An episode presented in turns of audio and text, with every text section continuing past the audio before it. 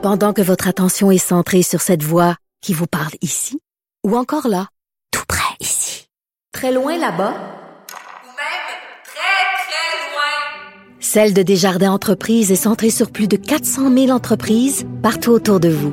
Depuis plus de 120 ans, nos équipes dédiées accompagnent les entrepreneurs d'ici à chaque étape pour qu'ils puissent rester centrés sur ce qui compte, la croissance de leur entreprise.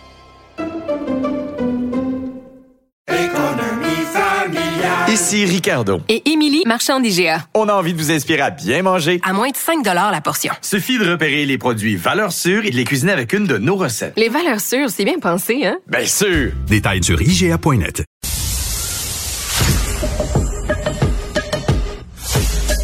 Alexandre Dubé. Les vrais enjeux. Les vraies questions. Cube Radio. Les affaires publiques n'ont plus de secret pour lui. Il analyse l'actualité. Il sépare les faits des rumeurs. Il n'a qu'une seule parole. Celle que vous entendez. Alexandre Dubé. Mardi 16 août. Bonjour tout le monde. J'espère que vous allez bien.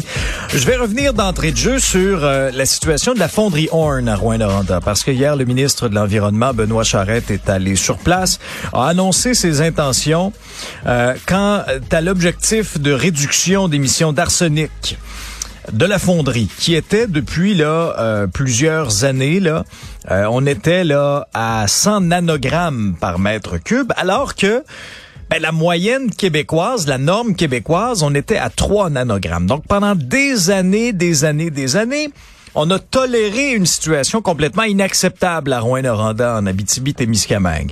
Et là, faut, faut regarder pas juste la CAQ, là, faut regarder tous les gouvernements qui ont précédé celui de François Legault.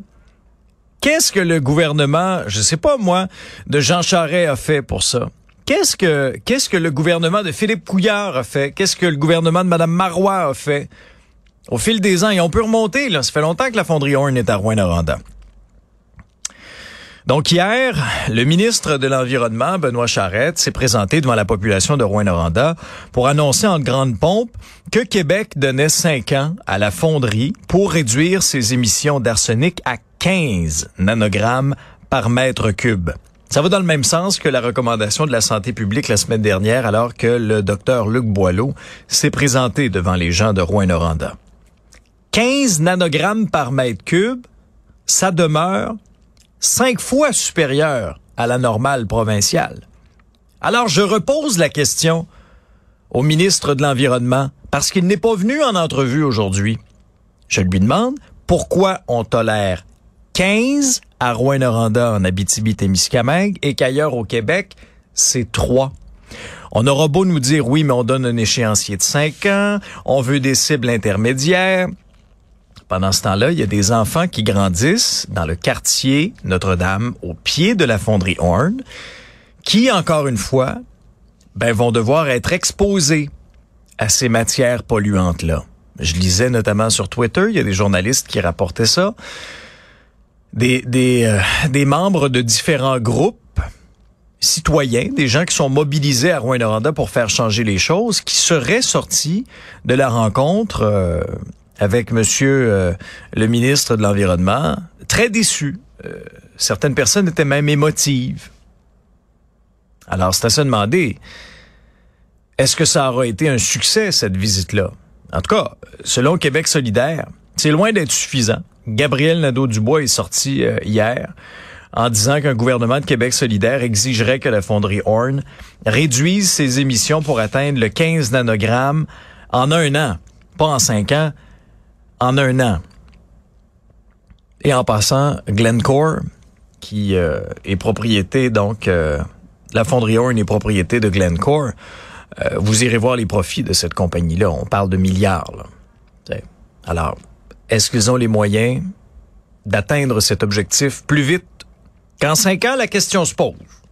Mais pourquoi on tolère 15 nanogrammes à Rouen-Noranda alors qu'ailleurs au Québec, c'est 3. Est-ce qu'on accepterait ça ici à Montréal? Est-ce que les gens de Québec déchireraient leurs chemises? Les gens de la Gaspésie? Les gens de l'Outaouais? Puis je, je vous pose une question. Est-ce que vous est-ce que vous élèveriez votre famille dans le quartier Notre-Dame à Rouen-Noranda? Sachant ça, là. Sachant, là, les chiffres qu'on vous a présentés depuis le début de l'été, l'exposition à ces matières-là, est-ce que vous vous installeriez avec votre petite famille dans ce quartier-là? Ça, c'est la trame de fond de ce débat-là. Et on sera en campagne électorale cet automne. Et ce sera assurément dans les sujets qui seront abordés, bien sûr.